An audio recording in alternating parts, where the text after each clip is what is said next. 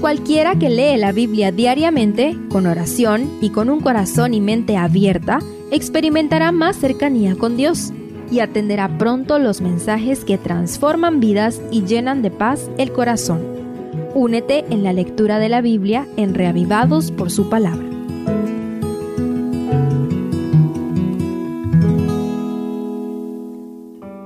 Esdras 6 en el capítulo anterior, gracias a la intervención de los profetas, el pueblo persistió en la reconstrucción a pesar de las amenazas de los vecinos, quienes enviaron una carta al rey Darío con malas intenciones. Acompáñame a conocer cuáles fueron los resultados de dicha carta. En primer lugar, consideremos la reacción del rey Darío. De acuerdo a lo solicitado, se investigó en los archivos y fue encontrado que Ciro ciertamente había dado la orden de reedificar el templo de Jerusalén y había ordenado que también fueran devueltos los utensilios de la casa de Jehová que habían sido secuestrados por Nabucodonosor.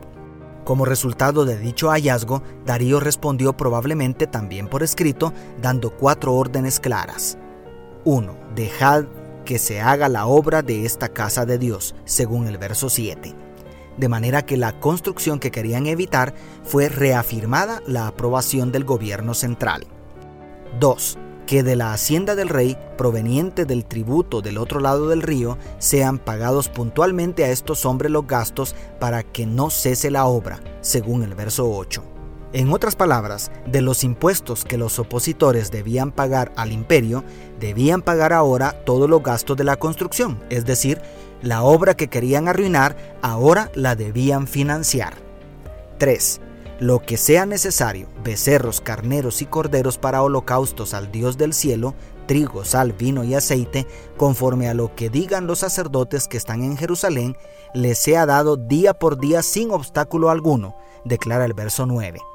Además de entregar parte de sus impuestos a los judíos, debían proveer los animales para los sacrificios a Jehová. Y 4. Cualquiera que altere este decreto, se le arranque una viga de su casa y sea colgado en ella. Luego su casa sea convertida en un montón de escombros, declara el verso 11. ¿Te puedes imaginar el desconcierto de los enemigos de la obra del Señor? Dios transformó la carta acusadora en una bendición. El rey Darío mostró tanto respeto hacia el Dios de Israel que termina invocándolo en una maldición contra todo el que se oponga a la restauración de la casa de Dios. Deja que el enemigo siga arrojándote piedras. Espera y verás cómo Dios las convierte en bendiciones. Si estás enfocado, si estás enfocada en la obra de Dios, Él te respaldará hasta el fin. En segundo lugar, prestemos atención al cuadro general de los resultados de que los enemigos empezaran a contribuir. Dividámoslo en cinco partes para digerirlo mejor.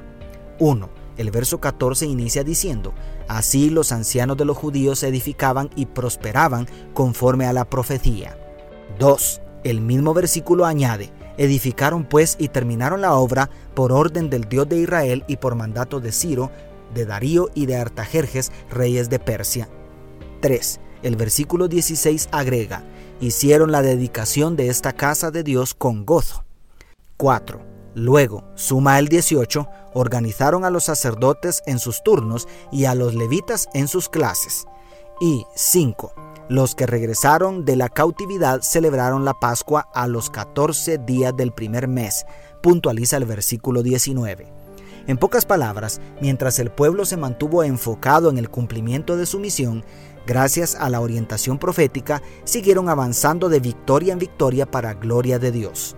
Los adversarios no tuvieron de otra que entregar parte de sus impuestos para la reconstrucción del templo de Jehová y hasta de sus animales para los sacrificios. El capítulo termina describiendo a un grupo de repatriados bien organizados y celebrando con gozo sus servicios religiosos con la ayuda de los sacerdotes y levitas, tal y como lo ordenaba la ley de Moisés. Aunque faltaba mucho para ver a la ciudad de Jerusalén llena del esplendor que tenía en los días de Salomón, ciertamente lo principal, que era el templo, estaba completado. Déjame dirigir unas palabras a tu corazón.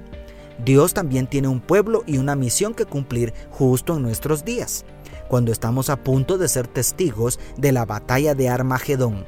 Permíteme parafrasear un poquito el versículo 14 para aplicarlo a nuestra realidad Qué lindo sería que el Espíritu Santo pudiera decir también de nosotros. Y el pueblo de Dios predicaba y prosperaba conforme a la profecía. Vamos, hay lugar para ti en la obra. Dios te bendiga, tu pastor y amigo Selvin Sosa.